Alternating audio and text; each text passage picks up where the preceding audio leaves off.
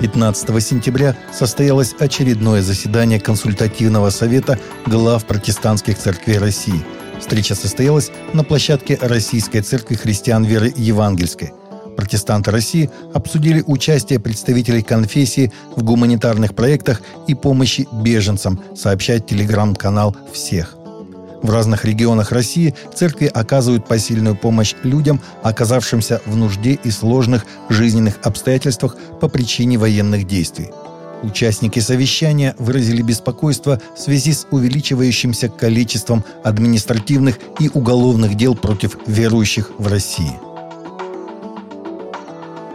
психолог, академик Александр Осмолов, актер Леонид Коневский, галерист Василий Церетелли, востоковед профессор Михаил Членов, певица Маша Кац получили памятные знаки Тикун Алам от Российского еврейского конгресса за свою волонтерскую деятельность, передает корреспондент РИА Новости – Волонтеров наградили в четверг в столичной мемориальной синагоге на Поклонной горе на ежегодном приеме Общественного совета рек в преддверии Рош-Хашана, еврейского Нового года – в еврейской традиции есть понятие «тикун алам», в буквальном переводе с иврита «исправление мира». Считается, что Господь создал мир несовершенным специально, чтобы у людей был шанс его постоянно улучшать. И это одна из иудейских заповедей – делать добрые дела и тем самым совершенствовать мир, сказала журналистам исполнительный директор РЕК Анна Бакшицкая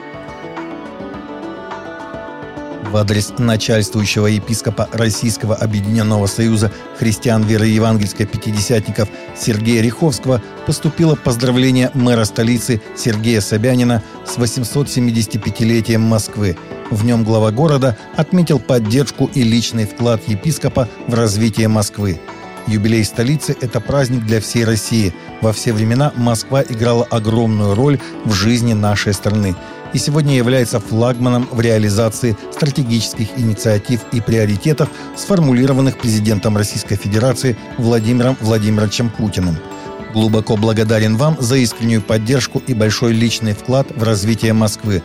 Желаю вам крепкого здоровья, благополучия и новых успехов в трудах на благо отчизны, говорится в поздравлении. Суд в Судане 8 сентября отклонил обвинение в вероотступничестве против четырех христиан, которым угрожала смертная казнь, если они не откажутся от своей веры, сообщили источники. Судья Ибрагим Хамза из штата Центральный Дарфур заявил, что вероотступничество больше не является преступлением в Судане – Первоначально четверо новообращенных из ислама были схвачены полицией, но после унизительного допроса отпущены, а через три дня повторно арестованы. Мужчины предстали перед прокурором, который сказал им, что им грозит смертная казнь, если они не откажутся от своей христианской веры. Братья не согласились и были обвинены в вероотступничестве. Вице-президент Аргентины Кристина Фернандес де Киршнер, которая пережила покушение на убийство, сказала, что она жива благодаря Богу и Деве Марии. Оружие нападавшего на нее боевика заклинило во время выстрела.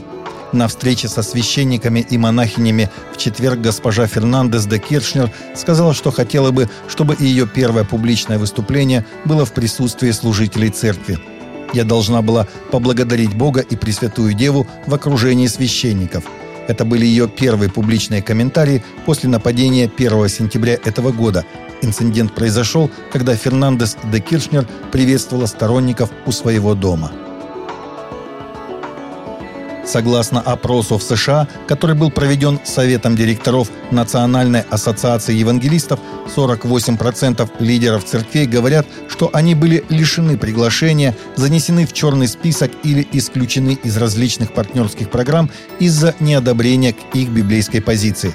Все больше лидеры говорят о своем опыте борьбы с культурой отмены, которая чаще всего исходит со стороны социальных сетей, рекламных организаций и на местах работы – Практика отмены чаще всего начинается после провокационных вопросов о гомосексуальности и браке, политической позиции или активной проповеди. С момента преобразования в 2020 году собора Святой Софии в Стамбуле в мечеть поступали многочисленные сообщения о повреждениях и случаях вандализма, сообщает православие.ру. Ассоциация греческих археологов опубликовала открытое письмо на имя генерального директора ЮНЕСКО Одри Азуле, в котором бьет тревогу в связи с нынешним состоянием как Айя Софии, так и средневекового монастыря Хора, который недавно тоже получил статус мечети. Археологи считают, что фотографические свидетельства повреждений этих зданий, появившихся за последние два года, говорят о мрачных перспективах их будущего. Поэтому ассоциация призывает ЮНЕСКО вмешаться, чтобы спасти эти памятники. Таковы наши новости на сегодня. Новости взяты из открытых источников. Всегда молитесь о полученной информации и молитесь о мире в сердцах. Также смотрите и слушайте наши прямые эфиры с 8 до 9 по Москве или в записи на канале YouTube.